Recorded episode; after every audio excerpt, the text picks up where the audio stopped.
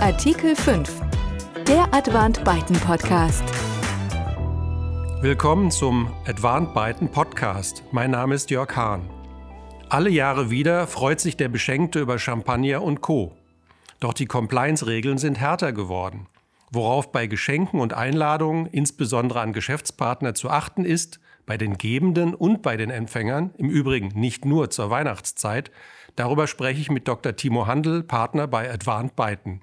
Herr Handel, gibt es beim Thema Schenken oder sogenannte Aufmerksamkeiten absolute No-Gos? Guten Tag, Herr Hahn. Ja, das wird man wohl zu Geldgeschenken sagen können. Diese ähm, wird man als No-Go ansehen müssen und ähm, sollte man auf keinen Fall an Geschäftspartner tätigen. Ähm, Gleiches gilt für ähnliche oder gleichgelagerte Wertgutscheine, die einem Geldgeschenk weitgehend entsprechen und ähm, eine Einlösung überall letzten Endes zulassen. Ähm, aus Gründen der Kreativität sollte man möglichst auch in Gänze auf Gutscheine verzichten, denn ein persönliches Geschenk ist doch für jeden etwas Schöneres als ein bloßer Gutschein. Kritisch sind grundsätzlich aber auch Geschenke an Ehepartner oder Verwandte des Geschäftspartners zu sehen, sowie sonstige diesem eng zuzuordnende Personen, enge Freunde zum Beispiel. Lassen Sie uns einen Blick auf unterschiedliche Empfänger werfen, nämlich solche aus der Privatwirtschaft und aus dem öffentlichen Dienst bzw. Amtsträger. Sehr gern, denn hierbei handelt es sich mit Blick auf die Zulässigkeit von Zuwendungen, also Geschenken und Einladungen, sowie die gesetzlichen Anforderungen um eine wesentliche Unterscheidung. Die Grenzen in Bezug auf Amtsträger und ihnen gleichgestellten Personen sind nämlich deutlich enger als in Bezug auf Akteure der Privatwirtschaft. Dies gilt zum einen mit Blick auf das grundsätzliche Verbot der Vorteilsannahme im Beamtenrecht, zum anderen ist bei Amtsträgern aber auch eine sogenannte gelockerte Unrechtsvereinbarung ausreichend, um einen Korruptionsstraftatbestand zu erfüllen. Unrechtsvereinbarung meint dabei, dass grundsätzlich für eine Korruptionstat eine Übereinkunft erforderlich ist, dass Geber und Nehmer sich darüber einig sind, dass die Zuwendung für eine bestimmte Gegenleistung erfolgt. Im Bereich der Amtsträger genügt es, mit Blick auf diese gelockerte Unrechtsvereinbarung, dass die Diensthandlung als Gegenleistung für den Vorteil nicht konkret bestimmt ist. Ausreichend ist es bereits, wenn ein generelles Wohlwollen bezweckt wird für künftige Entscheidungen, auf das dann bei Bedarf zurückgegriffen werden kann. Wichtig ist auch, dass Amtsträger nicht einmal ihre Pflichten verletzen müssen, also die Diensthandlung letzten Endes Recht und Gesetz entsprechen kann und der Amtsträger sich in dem ihm eingeräumten Ermessen bei seiner Entscheidung bewegt. Gleiches gilt für Personen, die Amtsträgern gleichgestellt sind, also zum Beispiel für den öffentlichen Dienst besonders Verpflichtete. Es sind nicht nur Beamte oder Behörden vom Straftatbestand der Vorteilsgewährung oder Bestechung erfasst, sondern die Tatbestände können grundsätzlich auch in Bezug auf kommunale Stadtwerke oder städtische Verkehrs- und Versorgungsbetriebe bzw. deren Mitarbeiter und Geschäftsführer verwirklicht werden. Solange der Amtsträger aber keine Pflichten verletzt und den Vorteil nicht selbst fordert, kann ein Korruptionsrisiko aber durch eine Genehmigung ausgeschlossen werden. Die Genehmigung muss durch die zuständige Behörde erteilt werden. Welche das ist, ist eine Frage des Einzelfalls. Ein wichtiges Thema in dem Zusammenhang ist vor allem die Sozialadäquanz, also die Angemessenheit der Zuwendung. Zur Feststellung dieser kommt es auf die Umstände des Einzelfalls an. Zu berücksichtigen sind etwa Anlass der Zuwendung, aber auch deren Wert. Eine Flasche Wein für 50 Euro an ein Vorstandsmitglied kann vollkommen in Ordnung sein. Ähm, problematisch kann es aber werden, wenn dieselbe Flasche Wein, Wein an einen Sachbearbeiter verschenkt wird. In Bezug auf einen Amtsträger wird man in der Regel sagen müssen, dass eine solche Zuwendung unzulässig ist aufgrund der Höhe, denn bei diesen kann schon alles problematisch werden, was über geringwertige Aufmerksamkeiten oder Werbeartikel im Wert von 5 bis 10 Euro hinaus ausgeht. Aber auch insoweit kommt es letzten Endes auf den Einzelfall an. In diesem Zusammenhang ist vor allem zu beachten, dass die internen Vorschriften für Amtsträger oft sehr streng sind. Von der Möglichkeit der Genehmigung sollte deshalb Gebrauch gemacht werden. Kommen wir nochmal auf die Regelungen in Bezug auf die Privatwirtschaft. Die sind deutlich weniger streng. Zuwendungen, also Geschenke und Einladungen sind grundsätzlich zulässig. Es gibt auch keine gesetzlichen Wertgrenzen. Unternehmen führen solche jedoch regelmäßig im Zuge ihrer Compliance-Maßnahmen ein und legen diese in internen Regelungen oder Richtlinien verbindlich für ihre Mitarbeiter fest. Bei diesen kommt es neben der Sozialadäquanz vor allem auf die Unrechtsvereinbarung an. Letztere ist selten schriftlich dokumentiert oder vereinbart. Ähm, die Strafverfolgungsbehörden schließen in der Regel aufgrund eines bunten Straußes an Indizien auf das Bestehen einer Unrechtsvereinbarung zurück. Welche Indizien können das sein? Das kann etwa die Interessenlage der Beteiligten sein.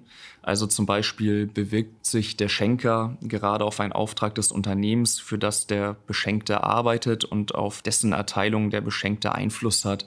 Aber auch die Art und Weise der beruflichen, geschäftlichen Verbindungen bzw. Berührungspunkte, was in gewisser Weise auf das vorherige Indiz einzahlt, ebenso wie Art und Wert der Zuwendung können Indizien sein. Dabei wird man wohl sagen müssen, je hochpreisiger die Zuwendung ist, umso höher sind die Anforderungen an ihre Rechtfertigung. Gleiches gilt in Bezug darauf, ob der Wert geeignet ist, eine Beeinflussung herbeizuführen. Letzten Endes wird man auch sagen müssen, dass eine Vielzahl kleinerer Zuwendungen, die über einen längeren Zeitraum erfolgen, durchaus problematisch sein können, insbesondere wenn es sich um eine Einbahnstraße handelt, also immer dieselbe Person zuwendet und dieselbe Person entgegennimmt. Auch zu berücksichtigen im Rahmen der Sozialadäquanz ist vor allem der Anlass der Zuwendung. Also zum Beispiel handelt es sich um einen runden Geburtstag oder wie jetzt aktuell ist es eine Zuwendung mit Blick auf das Weihnachtsfest. Die berufliche Stellung kann auch eine Rolle spielen. Zum einen mit Blick auf Entscheidungsbefugnisse, zum anderen aber auch mit Blick zur Rechtfertigung des Wertes der Zuwendung. Ganz wichtig ist aber auch, handelt es sich um ein heimliches Vorgehen oder wurde die Zuwendung komplett transparent gewährt? Als kleiner Tipp, wenn eine Zuwendung getätigt werden soll, sollte diese tunlichst an die Geschäftsadresse des Empfängers versandt werden. Und wenn man selbst eine Zuwendung, ein Geschenk zum Beispiel erhält, machen Sie eine Mitteilung an Ihren Vorgesetzten, dokumentieren Sie dieses und halten Sie etwaige geregelte Meldewege zum Beispiel im Rahmen der Compliance-Vorgaben ein. Ja, Schenken ist nicht so ganz einfach. Wie sieht es mit Geschenken des Vorstands an den Aufsichtsrat aus, zum Beispiel einer AG oder Genossenschaft? Diese können vor allem auf Seiten des Aufsichtsrats zu Interessenskonflikten führen, da dieser ja für die Überwachung des Vorstandes und dessen Geschäftsführung zuständig ist. In diesem Zusammenhang stellt sich deshalb insbesondere die Frage der betrieblichen Veranlassung solcher Zuwendungen. Schließlich könnte der Vorstand versuchen, sich die Gunst seines Aufsichtsrats zu erkaufen. Nicht zu unterschätzen ist deshalb das Risiko eines Untreuevorwurfs bei überzogenen Geschenken an den Aufsichtsrat. Der erste Strafsenat des Bundesgerichtshofs hat erst in diesem Jahr entschieden, dass für Geschenke an Aufsichtsratsmitglieder ein enger Maßstab gilt. Danach ist ein besonderer Anlass erforderlich und die Geschenke müssen sich in einem bescheidenen Rahmen bewegen und geringwertige Aufmerksamkeiten aus Höflichkeit und Anstand sein. Besonderer Anlass Weihnachten zählt die Entscheidung explizit dazu, aber auch zum Beispiel Dienstjubiläen, runde Geburtstage und Hochzeiten können entsprechende Anlässe sein. Zu dem bescheidenen Rahmen ist festzuhalten, dass es sich um eine Entscheidung in Bezug auf eine Sparkasse handelt und der BGH hierzu ausführt, dass luxuriöse organisationsinterne Geschenke nicht mit dem Selbstverständnis der Kommunen zu vereinbaren sind und Sparkassen bei Erfüllung der Aufgabe der Daseinsvorsorge auf dem Gebiet des Selbstverwaltungsrechts der Kommunen staatlicher Steuerung unterliegen. Diese Entscheidung lässt sich deshalb nur bedingt auf privatwirtschaftliche Unternehmen übertragen Allerdings kann sie insoweit übertragen werden, als dass der unternehmerische Entscheidungsspielraum bei Geschenken an den Aufsichtsrat enger ist als bei Geschenken an unternehmensfremde Dritte. Geschenke an Aufsichtsratsmitglieder sollten deshalb also eher restriktiv gehandhabt werden, um Risiken zu vermeiden. Wichtige Klarstellung. Bei dem Thema Zuwendung, also Geschenke und Einladungen, spielen ja Korruptionsdelikte ebenso eine Rolle wie Steuerhinterziehung. Können Sie das für uns umreißen? Genauso ist es. Ähm, zunächst ist auf die richtige steuerliche Behandlung von zulässigen Zuwendungen zu achten. Geschenke an Geschäftspartner, also Personen, die nicht Arbeitnehmer des Steuerpflichtigen sind, dürfen nur bis zu einer Grenze von 35 Euro im Wirtschaftsjahr steuerlich in Abzug gebracht werden. Dabei gilt es zu berücksichtigen, dass auch mehrere Geschenke an dieselbe Person im selben Wirtschaftsjahr zu addieren sind. Wenn dieser Betrag dann 35 Euro übersteigt, besteht ein Abzugsverbot in Gänze, also ein Teilbetrag von 35 Euro kann nicht steuerlich gewinnmindernd berücksichtigt werden. Verstöße hiergegen können zum Vorwurf der Steuerhinterziehung oder leichtfertigen Steuerverkürzung führen. Zu beachten ist aber auch die richtige Versteuerung von Bewirtungsaufwendungen, also zum Beispiel im Falle von Weihnachtsessen mit Geschäftspartnern. Sofern die Zuwendung der Vorteile gegen Gesetze verstößt, also insbesondere Korruptionsstraftatbestände, dürfen sie in Gänze den steuerlichen Gewinn nicht mindern. Ein Verstoß wiederum führt dann zum Vorwurf der Steuerhinterziehung. Zugleich steigt damit aber auch das Risiko der Entdeckung von Korruptionstaten, denn nicht selten werden entsprechende steuerlich geltend gemachte Zuwendungen oder Aufwendungen in dem Fall in Betriebsprüfung aufgegriffen und erst durch diese entdeckt. Die Finanzbehörden trifft in diesem Zusammenhang eine Anzeigepflicht gegenüber den Staatsanwaltschaften. Umgekehrt haben aber auch Gerichte und Staatsanwaltschaften entsprechende Sachverhalte, die ihnen bekannt werden, den Finanzbehörden mitzuteilen, damit diese bei der Besteuerung oder auch im Rahmen von Steuerstrafverfahren, die durchaus von den Finanzbehörden geführt werden können, berücksichtigt werden können. Sie haben gerade über Zuwendung an Geschäftspartner gesprochen. Viele Unternehmen machen zur Weihnachtszeit aber auch eigenen Mitarbeitern Geschenke oder laden diese zu Weihnachtsfeiern ein. Was ist in diesem Zusammenhang zu beachten? Festzuhalten ist zunächst, dass wir in diesem Bereich grundsätzlich kein Korruptionsthema haben. Soweit Geschenke und Einladungen an eigene Mitarbeiter Arbeitslohn darstellen, sind jedoch neben steuerlichen Pflichten auch sozialversicherungsrechtliche Anmeldungs- und Abführungspflichten zu beachten. Für Sachbezüge besteht ein Freibetrag von derzeit noch 44 Euro im Kalendermonat. Ab dem nächsten Jahr, also dem Veranlagungszeitraum 2022, wird dieser Betrag auf 50 Euro erhöht. Sachbezüge in diesem Zusammenhang sind beispielsweise Jobtickets für den öffentlichen Personennahverkehr, aber auch Restaurantchecks. Zu beachten ist aber, dass dieser Freibetrag nicht aufs Jahr hochgerechnet werden kann, sondern dass er einen monatlichen Freibetrag darstellt. Zudem besteht die Möglichkeit einer Pauschalbesteuerung von Sachzuwendungen in Höhe von 30 Prozent. Dieser hat dann abgeltende Wirkung für die Lohnsteuer des Zuwendungsempfängers, also dessen individuelle steuerliche Situation. Eine solche Pauschalbesteuerung kann übrigens auch für Zuwendungen an Nichtarbeitnehmer, also Geschäftspartner, durchgeführt werden. Für Betriebsveranstaltungen, also insbesondere Weihnachtsfeiern, existiert ein Freibetrag in Höhe von 110 Euro inklusive Umsatzsteuer je Arbeitnehmer. Dieser kann für bis zu zwei Betriebsveranstaltungen im Kalenderjahr in Anspruch genommen werden. Man kann also zum Beispiel auch noch ein Sommerfest feiern. Wir freuen uns schon auf den Sommer 22, wenn wir auf die aktuelle Zeit gucken. Ist das Risiko der Verfolgung von Korruptionstaten in Zeiten des Whistleblowings gewachsen? Das wird man wohl sagen müssen, denn gerade Hinweisgeber stellen für Unternehmen eine wichtige Quelle dar, um Hinweise auf Fehlverhalten zu erlangen. Aber auch Strafverfolgungsbehörden können durch Whistleblower auf Taten aufmerksam gemacht werden, die sie ohne Hinweisgeber nicht entdeckt hätten. Wendet sich zum Beispiel ein Whistleblower zunächst an ein Unternehmen und geht dieses dem Hinweis nicht nach, erhöht sich die Wahrscheinlichkeit und damit das Risiko für das Unternehmen, dass sich der Whistleblower an externe Stellen richtet und dort die Vorwürfe erhebt, das Unternehmen verliert dann sozusagen die Kontrolle über den Sachverhalt und zwar auch ganz unabhängig davon, ob es später gegebenenfalls selbst wegen des Sachverhalts Strafanzeige erstattet hätte. Unternehmen sind deshalb gut beraten, auch unabhängig von der anstehenden gesetzlichen Umsetzung der EU-Hinweisgeberrichtlinie durch den deutschen Gesetzgeber, wirksame Prozesse zur Entgegennahme und Bearbeitung von Hinweisen vorzuhalten und den Hinweisen seriös nachzugehen.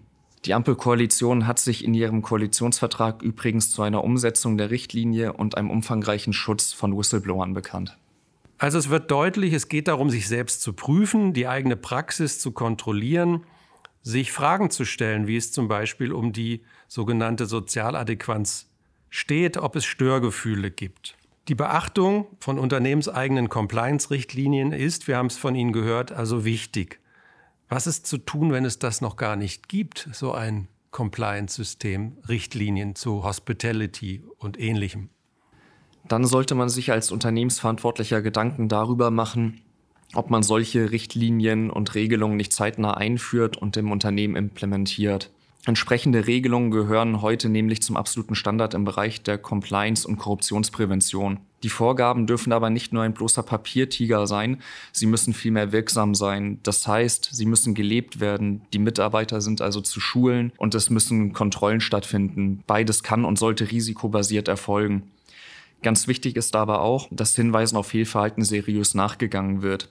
Solche Maßnahmen dienen dann der Abwehr von Vorwürfen mangelnder Organisation, wenn es tatsächlich zu einem Korruptionssachverhalt kommen sollte. Verstöße gegen Organisationspflichten können nämlich auch zu Vorwürfen gegen die Leitungsperson führen, die selbst nicht an dem Korruptionssachverhalt beteiligt waren. Auch Unternehmen können von empfindlichen Geldbußen in diesem Zusammenhang betroffen sein. Also die Federführung bei dem Thema in einem Unternehmen sollte die Compliance-Abteilung haben äh, oder gegebenenfalls die Rechtsabteilung? Das kommt ganz auf das Unternehmen drauf an. Wenn es eine Compliance-Abteilung gibt, sollte diese für diese Themen zuständig sein. Anderenfalls kann die Zuständigkeit in einer Rechtsabteilung angesiedelt sein. Lassen Sie uns eine Zusammenfassung versuchen mit zwei Fragen. Was ist das größte Risiko und was sind die wichtigsten Verhaltensregeln? Das größte Risiko sind sicherlich strafrechtliche Ermittlungen und am Ende natürlich im Worst-Case-Fall eine Verurteilung. Selbst wenn ein solches Ermittlungsverfahren jedoch am Ende eingestellt werden sollte, kostet es in der Regel allerhand Nerven, viel Geld für die Verteidigung und vor allem auch einen erheblichen Zeitaufwand. Soweit Vorwürfe an die Öffentlichkeit gelangen, ist damit regelmäßig auch ein erheblicher Reputationsschaden verbunden, den man nicht einfach wieder los wird, selbst wenn am Ende nichts dran war an der Sache.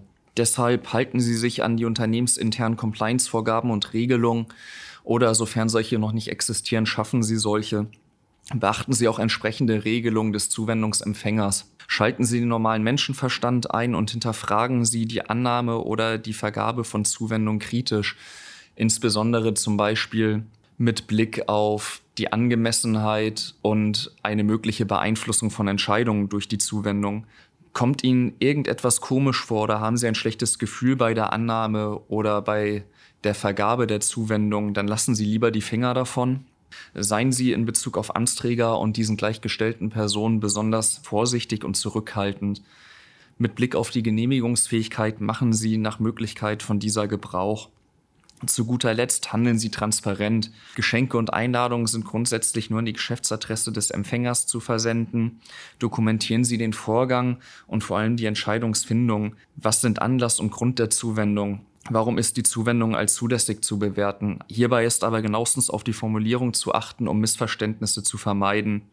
Gleiches gilt natürlich, wenn Sie ein Geschenk oder eine Einladung annehmen. Berichten Sie innerhalb des Unternehmens, etwa an Ihren Vorgesetzten oder falls entsprechende unternehmensinterne Zuständigkeitsregelungen oder Berichtslinien bestehen, halten Sie diese ein. Wenn Sie Bedenken haben und es nicht sowieso intern vorgeschrieben ist, holen Sie qualifizierten Rechtsrat ein, entweder durch die Compliance- oder Rechtsabteilung oder einen externen Rechtsanwalt.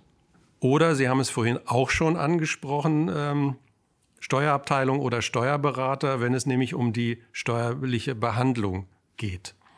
Vielen Dank für das Gespräch. Herr Handel, ich wünsche Ihnen und uns allen eine frohe, gesunde Weihnachtszeit.